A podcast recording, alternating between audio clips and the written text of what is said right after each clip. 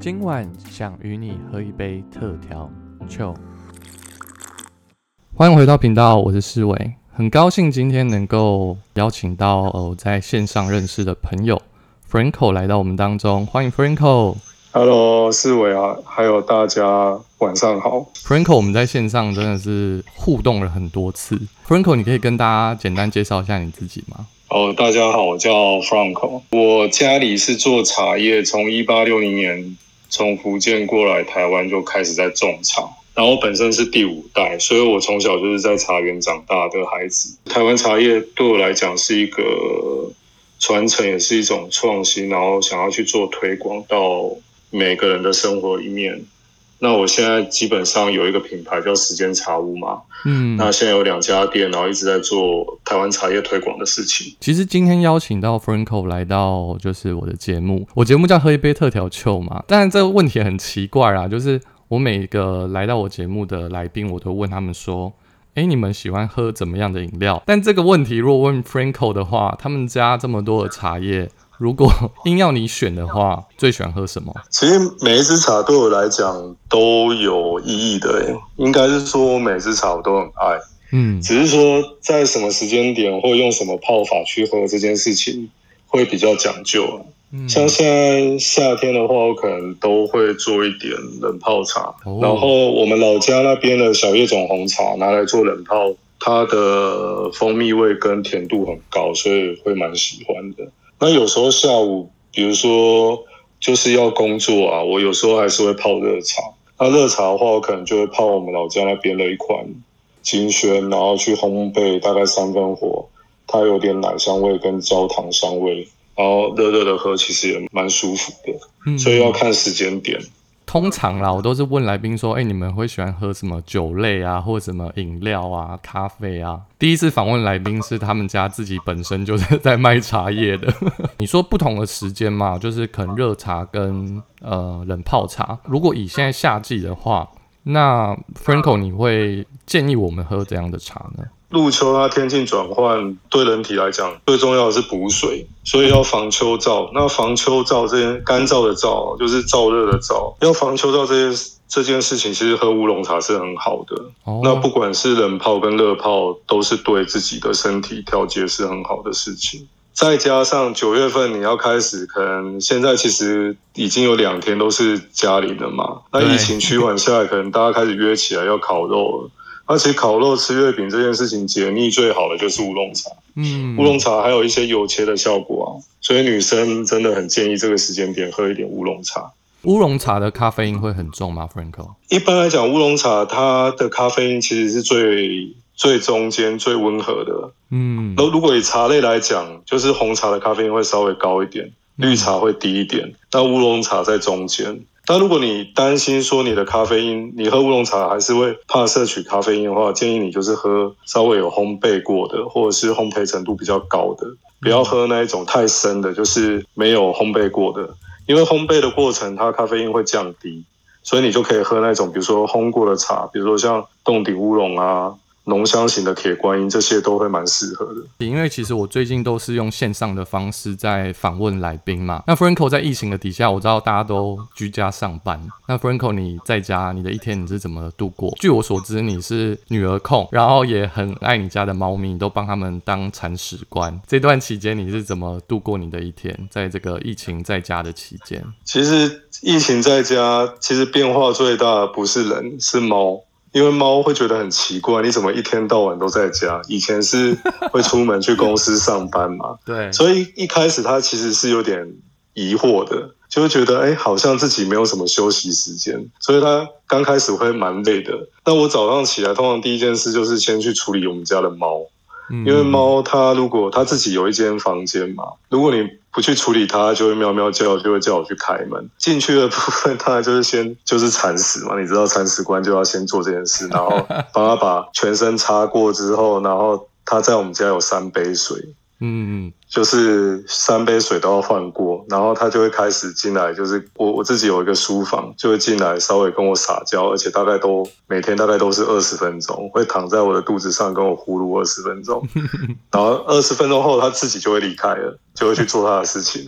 那我就可很独立自主这样。对对对对，然后我就开始做我自己的事，做到呃，就是工作到一半的时候，我们家的可能我都讲大小女儿就开始要起床。那起床，我第一件事可能就，反而我不是泡茶，我是先泡咖啡哦，啊，我就会开始磨豆子，对，然后弄水，然后手冲壶，然后开始就是帮他烤泡咖啡，所以我就手冲咖啡，然后我老婆就会开始做早餐。哦然后所以你的早就一起吃晨不早餐是不是茶嗯开始，是咖啡开始哦。对，就是我老婆，她咖啡开始。可是当然，她咖啡完，我就开始弄我自己的茶了啦。嗯，对啊，可是她现在也是有点变化，因为这两三个月通常都在家里嘛，对，所以他的咖啡也越来越低。他现在喝茶的比例在提高，我都有偷偷帮他减量。本来一开始可能我用三十六克去磨两个人的豆子，可是我现在已经减到只剩二十克了。嗯，对，所以他的咖啡因是有减，可是其他就用茶再补起来，所以他现在没有喝茶，他也受不了，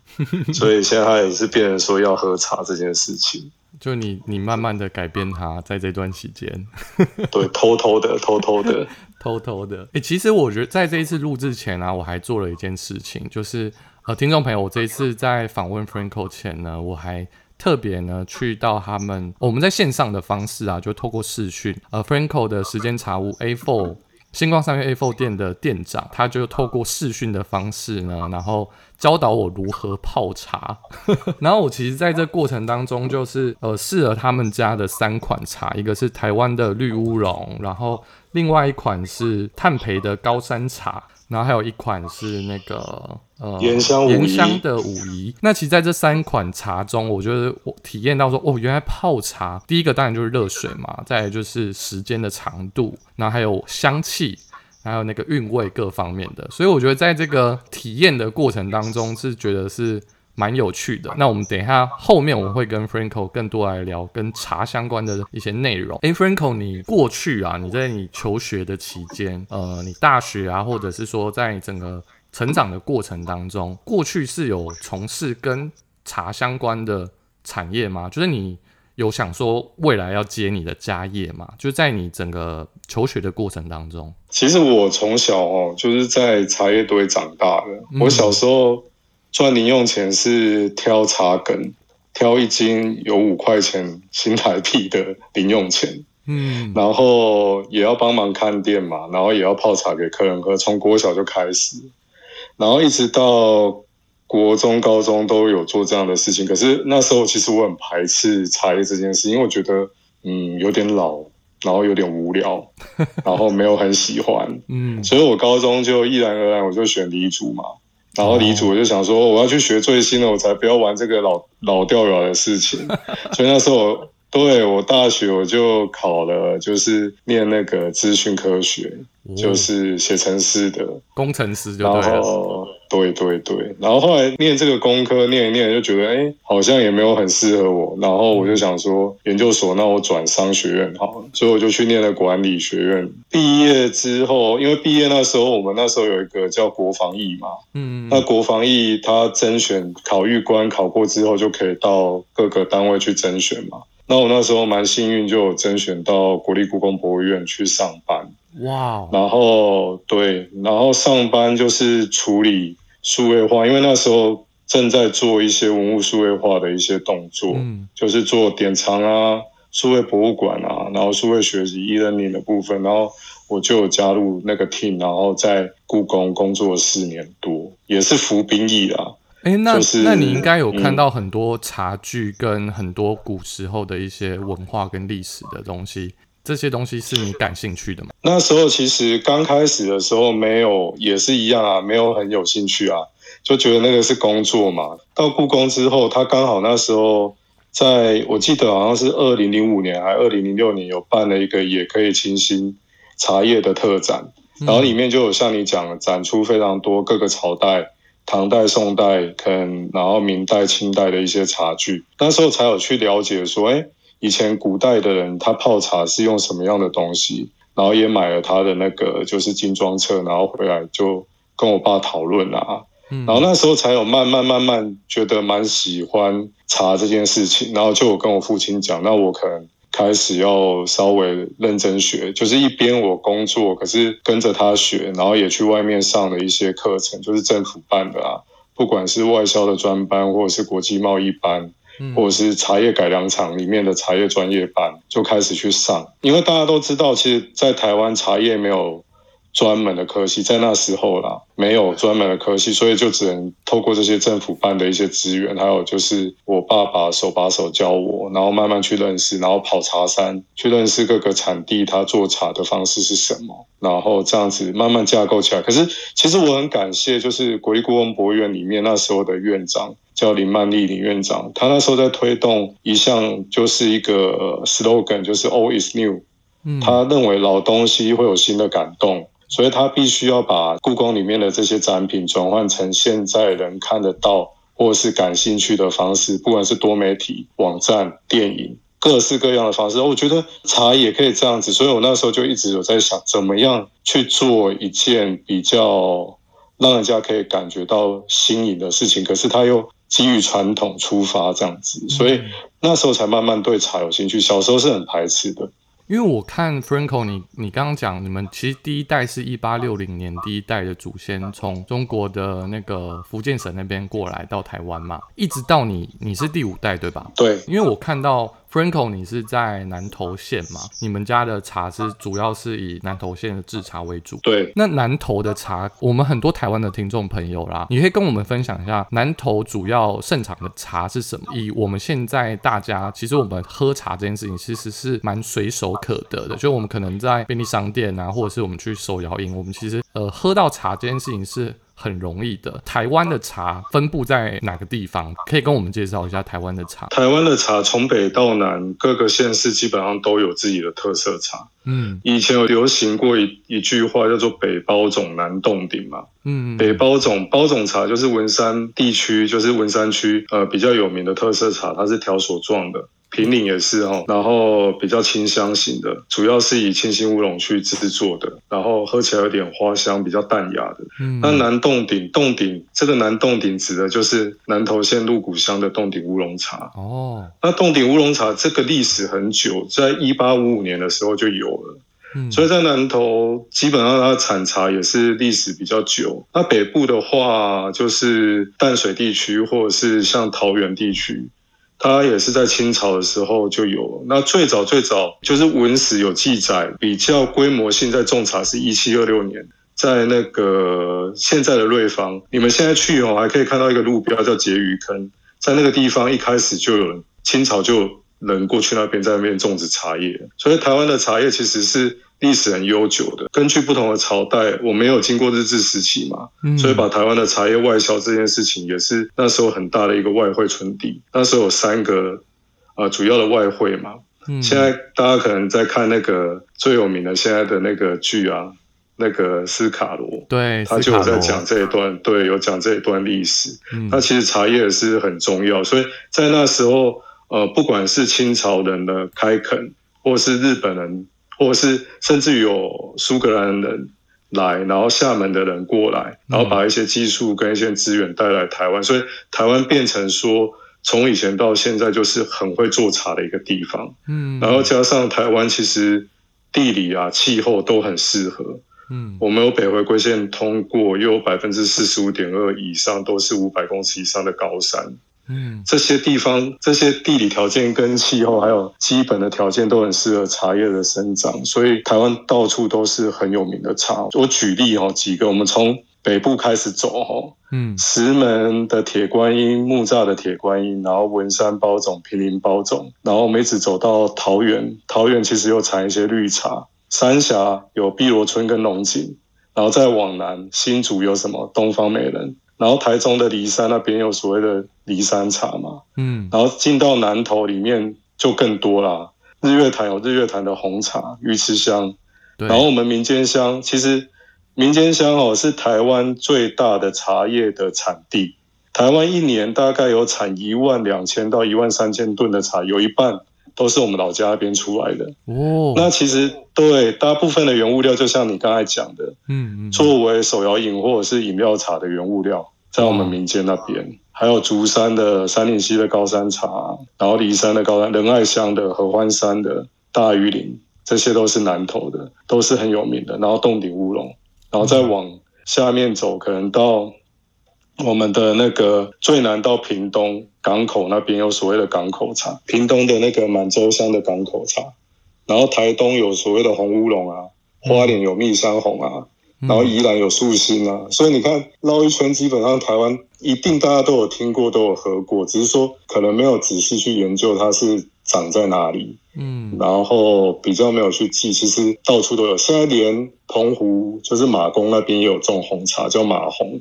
哇哦，对，它有一点点海风的味道，有点咸度。甜度也蛮高，所以其实我们连外岛都有在种，所以台湾真的是一块很棒的一个产茶的地方。台湾应该也是对于茶叶的推广跟外销，应该也是。在整个市场上，国外有一些就是加盟台湾的一些厂商，他们应该也是把台湾的茶叶送到那边再去制作嘛，对不对？台湾基本上现在的外销哦，主要就是跟着手摇饮的品牌往外走。嗯，所以手摇饮品牌你在外面开的这些品牌，它所谓的茶叶供应都会从台湾的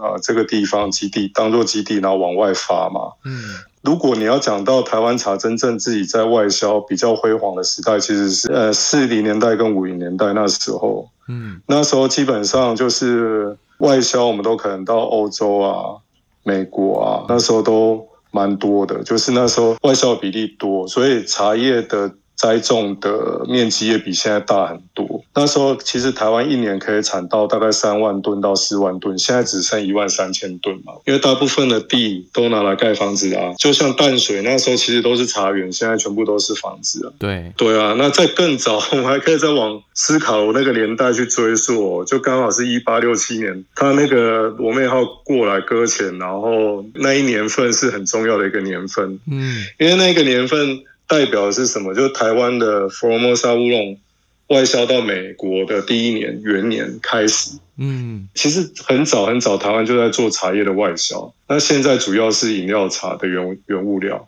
那以前其实都是精致茶哦。一八六七年那时候，台湾的福尔摩沙的乌龙送到美国去卖，相同重量来讲，它的价格跟中国最顶级的绿茶，就是所谓的梅茶。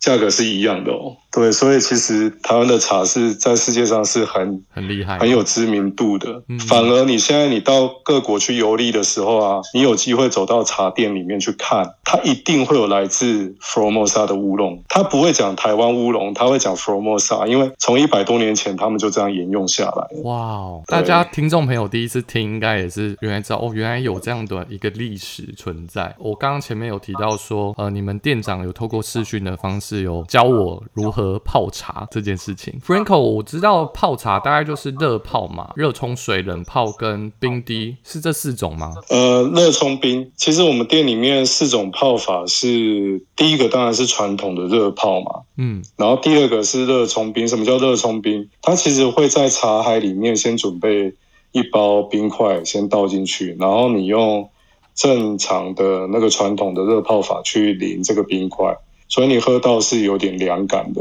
可是这两个的时间浸泡时间会拿捏的不太一样。呃，传统的热泡是正常的，可是热冲冰它的时间会拉长到滋味完全浓出，可是不至于苦涩。嗯，好，所以你在那个跟冰块不会有稀释的问题，它还是茶水是融合在一起的。然后再来就是冷泡法，冷泡法的话，一般来讲我们是会现场制作，然后可是它。茶叶的冷泡的时间从十四个小时到十六个小时不等，嗯，所以那个时间我们会拉比较长。我们是完整萃取茶叶里面的滋味，因为冷水其实很难把茶叶里面的香气跟滋味冲泡出来，所以我们选择把时间拉长到它最精华的时候。所以那个冷泡茶它的滋味一般来讲会比外面市面上在贩售的它的香气会跑得出来。然后会比较浓郁一点点。再来就是冰滴，冰滴这个比较特别哦，是呃，之前我一直在想说，其实咖啡有在做冰滴，那为什么茶不行呢？所以我就大概花了一年的时间去研发那个方法。然后就是做冰滴茶。那其实冰滴它是用冰水去，就是通过那个茶叶的那个整个表面积嘛，然后去萃取出它最原始的一些物质。那有时候冰滴出来的茶，它反而会多了一些香气跟滋味，是蛮特别的。所以不同的泡法会有不同的味道，那其实就是选择你自己喜欢的都可以，在我们店里面都可以体验到。嗯，所以这个冰滴的这个技术是只有台湾目前是只有 Franco 你们店有在做吗？还是说其实现在有开始有在推广这件事情？其实已经有一些品牌他们也有做这件事，可是其他品牌的茶我是没喝过，可是我知道他们有在做。我必须要说，我们家冰滴真的是蛮厉害的。其实它那个器具啊，它那个器具。在制造的过程中，它本来是设计给咖啡用的，嗯，可是呢，它第一代是给咖啡用的，然后后来我辗转就是认识了这个就是台湾的设计师嘛，嗯，他就是有来拜访我，他在开发第二代的时候有跟我去请教一些问题，我就跟他回馈一些问题，所以他第二代在设计的时候其实有考量到茶这件事情，那只有我们家的中间的那个滤杯是透明的，那咖啡。用的都是咖啡色的，所以这件事也是我跟他要求，我们去一起去开发出来的。所以那个器具是搭配我们家的茶，一开始就是这样用下来。那其他人用的其他器具我就不是这么了解，可是我知道他们后来也都有做。那可是我们家的茶，像有呃我们的 Ruby Tear 啊，就是我们的木梨红水，它在热泡的时候没有蜂蜜味，可是在冰滴的时候，它竟然可以滴出蜂蜜的香气跟甜度，所以这个是比较特别的。因为其实我这一次呃在跟 Franco 的店的店长，然后我们在试训在上课，我们是用热泡的方式在学习品茶这件事情。那我自己其实透过店长在跟我分享的时候，他就讲到说水质，然后讲到就是呃第一泡、第二泡，然后第三泡的这个时间差、气味的不同以及层次感。那我觉得这个是我在我还没有经历过这个这样子的方式去喝茶，因为对我来讲我就是第一次嘛。那我。体验过后就觉得哇，原来茶第一泡跟第二泡就是这个过程当中，还有第一泡跟第二泡的茶各半，原来那个香气跟味道跟层次感是这么的不一样，对啊，所以我觉得这是一个蛮新奇的一个体验。所以我我常常在讲啊，就是把味嗅觉。把它静下来之后，你自己去体验那个感觉比比较真实。你去听别人说，其实有点难理解，所以你自己去操作。为什么我们现在开课程都是希望说，就算是远距，我们还是希望说你跟我们一样有相同的器具，然后一样的呃一样的茶叶的重量。其实泡茶就是你刚才其实已经有讲到三个原则哦。第一个是制茶量，就是茶叶量的多寡。第二个就是冲泡的水温，第三个就是冲泡的时间，所以每一泡的时间都要不一样，它的香气滋味层次感才会出来，这个是必须要拿捏的。你呃上课用的那个东西其实叫国际品鉴组，它其实是在世界上，你不管是哪一个国家，你的选茶师，然后拼配茶的茶师，或者是你的试茶师。用的品鉴的方法都是用这一套方法去做的，所以这个是最标准的哦。就那个尺寸跟规格就是一个标准尺寸，是这样吗？对对对。呃，其实前面刚刚聊了很多跟茶相关的问题，那我觉得其实也很好奇，说呃，因为 Franco 毕竟我们对茶的认识就是它是算比较是传统产业。那我知道，呃，你开始参与做时间茶屋这个品牌，你从呃，原本的茶叶的贩售，到你开始做行销推广，甚至包装，然后你们把整个品牌建立起来这件事情，也就是你。呃，从传统产业，然后到一个品牌的创立，甚至是你有实体的门市，然后透过刚刚前面提到的，你们有去呃传递这些茶的这些资讯给给一些就是客人，让他们能够去理解茶味道啊、香气啊，或者说怎么样去品茶这件事情。那我觉得很多的朋友，包含我自己，我们都会很好奇说，哎，Franco，你从传统产业到这个品牌。创立的过程，你有没有遇到什么挑战或者是什么困难？呃，其实要讲挑战跟困难，其实可能这一集会说不完啊。可是我觉得创业的过程其实就是一直在解决一些问题，找出一条路，然后一直往前走。那所以，呃，我我也很幸运哦。刚开始在创业的时候，其实有几个伙伴，每个人的专长都不一样，像有了解呃。室内空间设计的啦，然后像我自己的太太，我自己的太太也是平面设计师，跟她其实兼很多职哦，她还 还做产品设计，然后现在连店里面的花陈列都是她弄的，然后网站的视觉也是她规划。其实我我都说我我蛮偷懒的，我只有做茶叶这件事情哦，然后几个伙伴就是我们结合在一起，然后把这个品牌从无到有生出来，是真的蛮感谢这些人一开始帮忙。那我觉得，嗯，就是一个信念，就是想把它做好，然后把它呃做下去。因为对我来说，这个是一件传承的事情。对，就是爷爷虽然是茶农，他他也是很认真把台湾茶叶做好嘛。嗯，那爸爸虽然是做批发，可是他一样把这件事情，虽然他是在幕后，可他把这件事情就是把好的原物料选好或者是处理好之后，交给零售商让他去做推广。嗯，那换到我们，我们就真的做 retail，就是做零售嘛。那零售最大，我觉得最好玩的就是一个品牌的价值，它是可以一直被延续、跟放大、跟呃加成、跟累积的。所以为什么我一开始一定要做品牌的原因，就是在这里。虽然大家很多长辈会说哦啊，你玩品牌会烧很多钱，嗯，那这个我们也知道。可是问题是，呃，这件事情如果你要一直往下去延续。延伸，然后甚至于让它发光发热，让大家更多人知道的话，一定要透过一个品牌的名称。今天可能大家不会认识我，可是可能会认识时间茶屋，这样就够了。所以，我我常常在讲说，哦，我们店里面的茶师他都有专业的训练，可是我们不会说把所有的光环跟焦点都是放在我身上。其实我都很愿意让他们自己去，比如说跟客人接触啊，或者是。媒体采访都是由他们出面，所以很少有媒体会直接跟我去做访谈，比较少这样的机会。呃，一个品牌它创立真的是需要很多人一起合作把它支撑起来，每个人都要合在一起之后要有共同的理念跟信念，我们就是要把这件事情做好。包括你去上课嘛，A4 店的店长 Charlie，对，他会。他以前是咖啡专业，也有酒的一些 license，可是他做茶这件事情，他会把它结合在一起。可是对你来讲，他去跟你去讲述一些事情，他会用更专业的一些品鉴的方式跟你去讲解，这个也是好的。嗯，那我觉得每个人只要有这个心态，这个品牌就会越来越好，就会越来越壮大。嗯，然后其实我们只做一件事，就是把台湾茶的好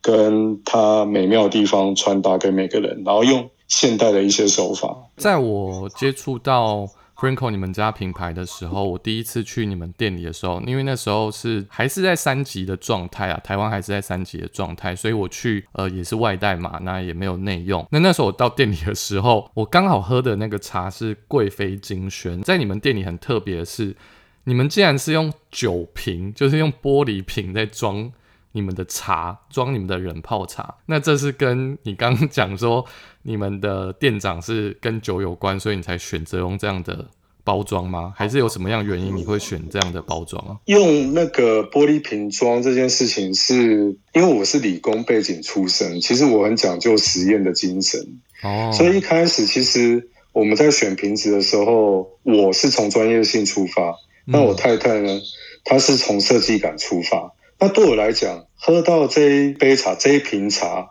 它的整个你嘴唇的触感好不好啊？那喝起来的氛围好不好啊？跟它滋味表达好不好？对我来讲是最重要的。嗯，所以一开始塑胶瓶来了二三十个让我们挑，我全部都不要，因为它放在我嘴巴里面那个感觉，就跟一瓶二十块的饮料茶的感觉是一样的嘛。哦，对啊，然后它对我茶的滋味也会有影响，那我就不用。所谓的 P P P E 我就不用，嗯，就先把这二三十个淘汰，嗯，然后再来呢，我们公司的里面的 P M 就开始找玻璃嘛，嗯，找了二三十个，我说玻璃可以，可是器型的外观你要让 Brenda 看过，就是我太太，嗯，品牌总监看过，他看了之后，他选了这个瓶子，它是玻璃瓶，大家可以去我 I G 里面看，很像那个 Whisky 的酒瓶，对我以为为什么他会选它？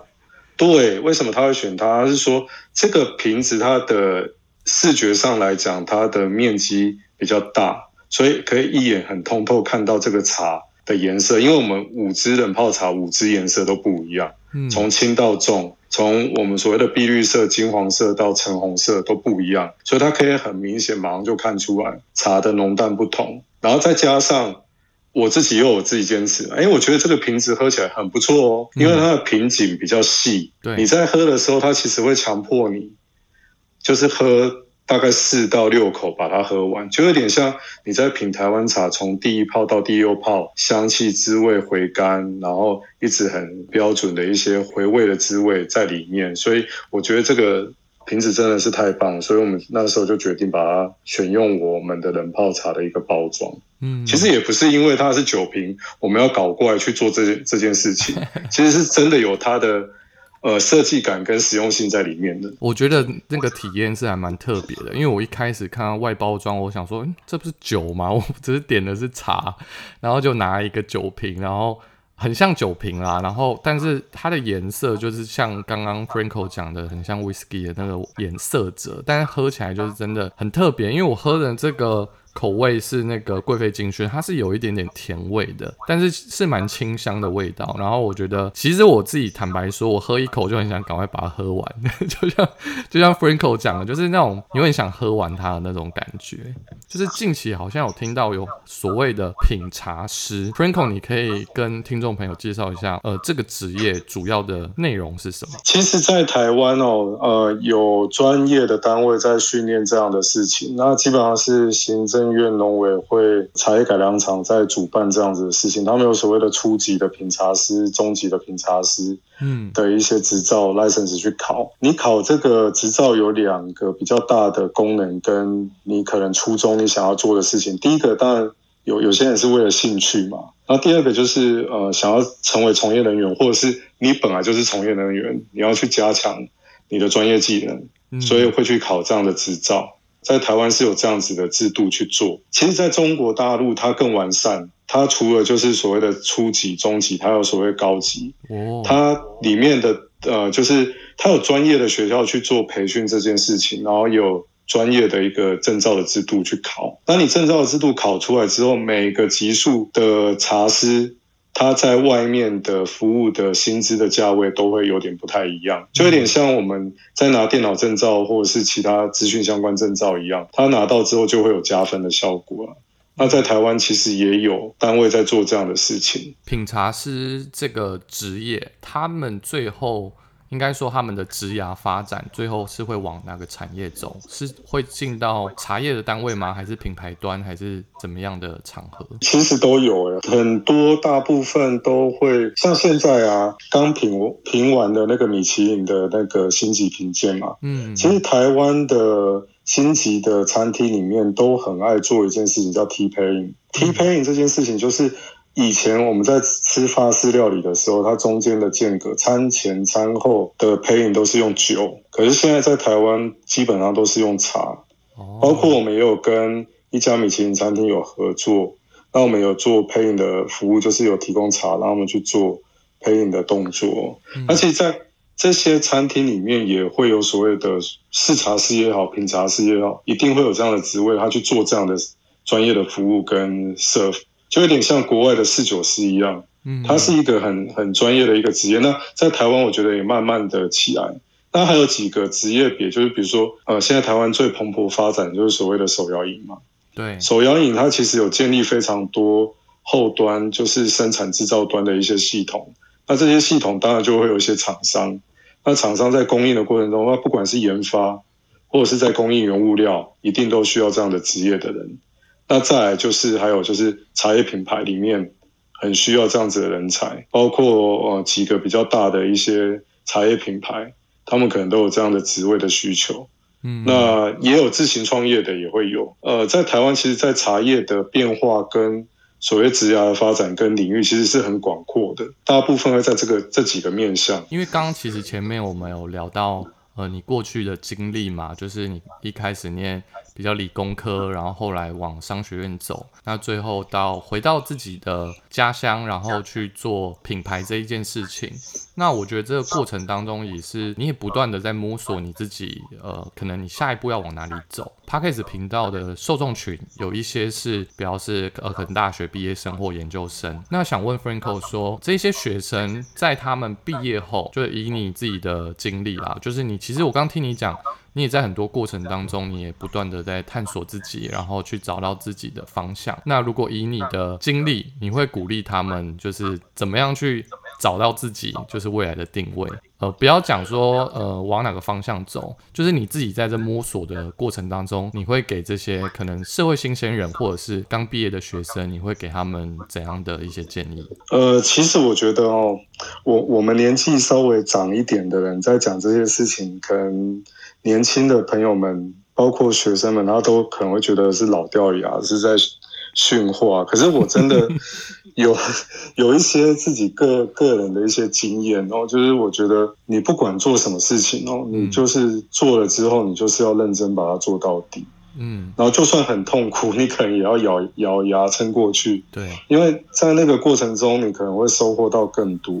斜杠这件事情，我觉得在这个时间点，在这个年代是很需要的，所以你一定要去找到一个你兴趣的，也许它之后就会变成是你的职业。这个是不一定，因为我我刚刚有讲嘛，茶叶我一开始其实不想要接，也也不是很喜欢，可是慢慢会爱上这件事情，是我开始在接触了，然后我才知道说，哎，原来我喜欢这样的事情。那所以你就是要去尝试另外一个可能性。不是说朝九晚五，我去上班乖乖把它上完就好。你可能多去探索，然后还有一件事情，我觉得要跟大家分享，就是你在任何的工作的领域，或者是跟人家合作的环境上啊，嗯，一定要与人交善，就是要跟人家好好相处。然后，个人的品牌其实是造就你未来企业品牌的一个很重要的一个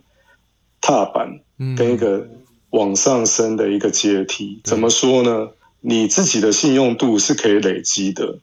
那你可能你周遭的朋友可能跟你一样，现在都是二十几岁，可是你别忘了哦，到四十岁，每个人可能都会变成一个企业里面的中高阶主管。嗯，所以你必须要从年轻的时候就去累积你自己个人的信用，你要成为一个值得被别人信赖的人，这一点是很重要的。嗯，所以我觉得勇于尝试。去多多去玩也可以哦，你去玩你你喜欢做的事情，也许就会变成你之后呃的置业嘛。然后跟别人做事的时候，诚信很重要，要让人家有信赖感，又要维持维持住这个感觉。那你之后你在做任何事情，就会比较有一些资源，然后大家会比较信赖你。别忘了，你现在背后那一那一块招牌不是你的招牌，就是你现在在公司上班，你可能在一个大企业。全球五百大也好，或者是上市贵公司也好，大家看到是你后面那一块招牌，嗯，可是与你在交往的过程中，是看你自己本身人人格的特质跟态度，对，所以一定要在自己的。工作的岗位上，一定要让人家可以信任，先打造自己的个人品牌是最重要的。嗯，哇，这个建议真的是非常的受用。最后，我觉得也想要就是回到一个，就回到茶这件事情，对我来说啦，我可能是经过了店长的。那个课程后，我就哇，对茶有另外一个层面的认识。那对于可能第一次听到这个呃这一集的朋友、听众朋友，他们可能不知道如何让这个东西，就是茶的这个你刚前面所叙述到的这个进到他们的生活当中，呃，所谓的品茶这件事情。那如果说我们以比较基本面的话来讲话，我们要如何去参与品茶？可能是 maybe 可能是到你的店里去体验看看。诶，茶的方式还有什么其他的方式可以更多的去了解茶呢？其实我觉得哦，这件事情是你必须要把心先放下来。怎么说呢？呃，其实其实我觉得我们的业界也有一点点要检讨啦，就是变成说年轻人哦比较不敢踏进去所谓传统的茶行、嗯，茶庄，对哦，比较他那个装潢可能老板坐在里面，然后有点。愁眉惨惨目的，就是有点坐在那边，然后一直在等客人，有点距离感的感觉，对，他有点距离感。这个我们也是要检讨，可是你不要太担心，你有有时候你就是放胆，你就把它踏进去，嗯，然后找老板，其实都很爱聊天，会找你聊天，会请你喝好茶。你慢慢去接触，你就会去理解说，哎，台湾茶它其实美好的样貌在哪里？其实一刚开始的时候，你也可以从旅游的过程中，你去收集一些茶叶的一些。些样品或者是资料都可以，就是你可能到平林去走一走，你可能就走进一家茶行，就跟他坐下来好好去喝茶，你去了解。那其实你一定可以在台湾这么多的茶里面找到一泡适合你的。对，所以我常常在说哦，茶没有所谓的好跟坏，也没有贵跟便宜，只有适合不适合你而已。那你要放开心，你自己先去接纳它，然后那些环境你不要去被影响啊。如果你要觉得哎。比较好亲近，其实可以来我们店啊。我们店其实是蛮好踏踏进来的，而且他们他们店长都很年轻哦。对，很年轻，可以去看一下哦。然后还有很多店、很多品牌，其实也都做得不错。嗯，那其实就是放胆走进去，开始坐下来跟他聊，那你就会懂得更多。其实你也会得到一些舒服，老板也会觉得很舒服。所以基本上喝茶这件事情没有这么的严肃，你可以用很。轻松的方式去对待它。那你想想看嘛，你从小可能在家人家里面喝茶，你跟着长辈爷爷泡也好，爸爸泡也好，哪一次喝茶不是笑着喝，没有哭着喝的嘛？所以真的就是放开心去找一泡真正适合你的茶，那一定会有一泡茶会适合你的。所以周杰伦才写了那个爷爷泡的茶。对，有一种味道叫做家嘛。对。我觉得最后也想要讲一下，我觉得这个真的是很特别。时间茶屋这间这个品牌，那在。二零一八年开始，连续三年监制了十二支台湾茶，那荣获了英国星级的美食大奖。那 Franco，你可不可以跟大家介绍一下这个奖是什么？你们也是台湾第一个得到这个奖，也是唯一得到这个奖的。那可以跟大家介绍，哎，你们的茶到底做了什么，也成为了台湾之光在茶这件事情上。我先讲，我们不是唯一一个得到这个奖，应该是说。我们连续三年，然后有十二支茶拿到十八颗星，这件事是唯一的，就是连续三年这件事情是唯一，因为我们一直在做。那其实这个奖项又有一段故事可以讲，我我我快速的讲一下，因为时间的关系哦。对，其实那时候呃，我爷爷啊，我爸爸，我弟弟其实都是茶农制茶师嘛。嗯，当我们在台湾其实。农会或者是地方的一些工会办的奖项里面，他们都拿过所谓的头等奖。头等奖就是第一名的意思，都有拿过。我其实那时候就有在跟我父亲在讨论说，我们好像没有出国比过赛哈，人家可能奥运都还要去里约、去东京去比，那我我们没有出国比，我们要不要去比比看？然后我就在想说，嗯，世界上哪个国家的人喝茶喝最多？然后我第一个想到就是英国，然后我就去查了，哎，的确它有一个美食大赛，里面有茶叶组的。我第一次真的报名非常的唐突，然后很紧张，因为快截止了。然后我就是仓库请我们家的呃小姐，就是说，哎，我我要六支茶，每一个都给我拿一罐出来，报名表填一填，你赶快给我寄到伦敦去。然后结果第一第一年，二零一八年就是仓库拿六支寄去，六支都得奖。然后 很随意这样，是不是？哎，会不会乱给啊？是不是有记就有啊？可是问题是，他评审写的 comment 就是评语里面哦，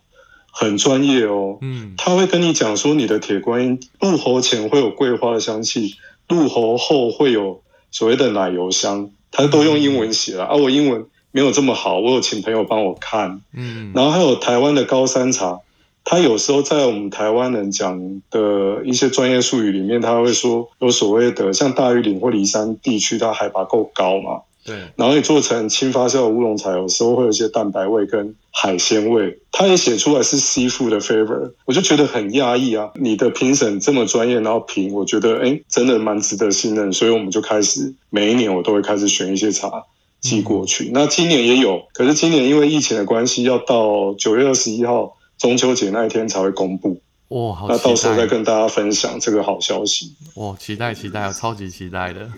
觉得真的是很感谢 Franco 今天能够来我的频道，我们有这样的机会能够录制。那我最后还想要多讲一个，就是我看到 Franco 你有去担任 LV 的茶师是吗？对啊，就是有一年的中秋节，他们决定给他们的 V V I P 做一个比较不一样的中秋的一个体验，然后就规划茶会嘛，所以我们就从头到尾帮他去规划这个茶会，然后布置，然后包括选茶，让他们自己动手泡，然后我跟他们讲解，嗯，那个从头到尾都是我们包办，然后也做 T paying，三三席茶配三个点心，大家都蛮愉快，在那一个中秋节的时候。然后后续我们陆陆续续也有跟其他的一些单位，比如说像 City Bank 啊，或者是安联德国的安联人寿，或者是台湾的普远建设，也都有做过一些茶会。那其实也是。推广比较新式茶会的一个一个过程跟一个渠道去做一些让客人有一些体验的感觉。哇，所以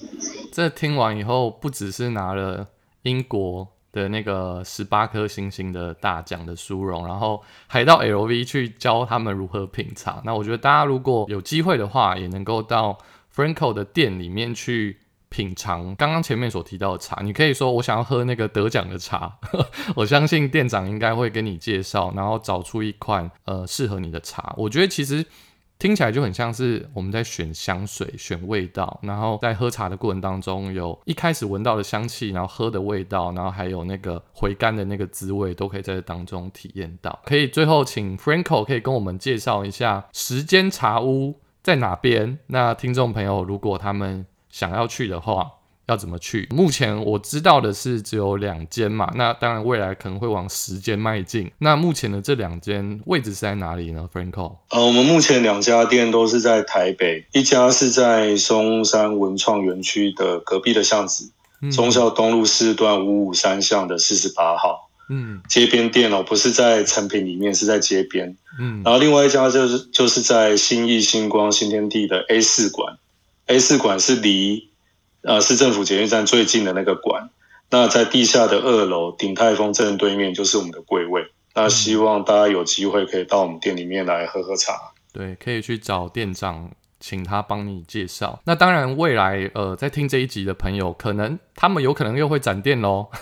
所以你们如果之后要呃搜寻的话，你们可以到。Google，你们可以搜寻时间茶屋，然后也可以到 IG 去搜寻时间茶屋，就可以去知道他们的店家在什么位置，包含地址也在那里。最后，如果你喜欢这一集频道，你别忘了在 Apple Podcast 帮我订阅，点五颗星，然后呢留言告诉我你这一集听完茶以后的感受。当然，如果你对这一集很有兴趣，希望我邀请 Franco 来第二次聊什么内容的话，你也可以留言在下面呃给我哦。大家拜拜，拜拜。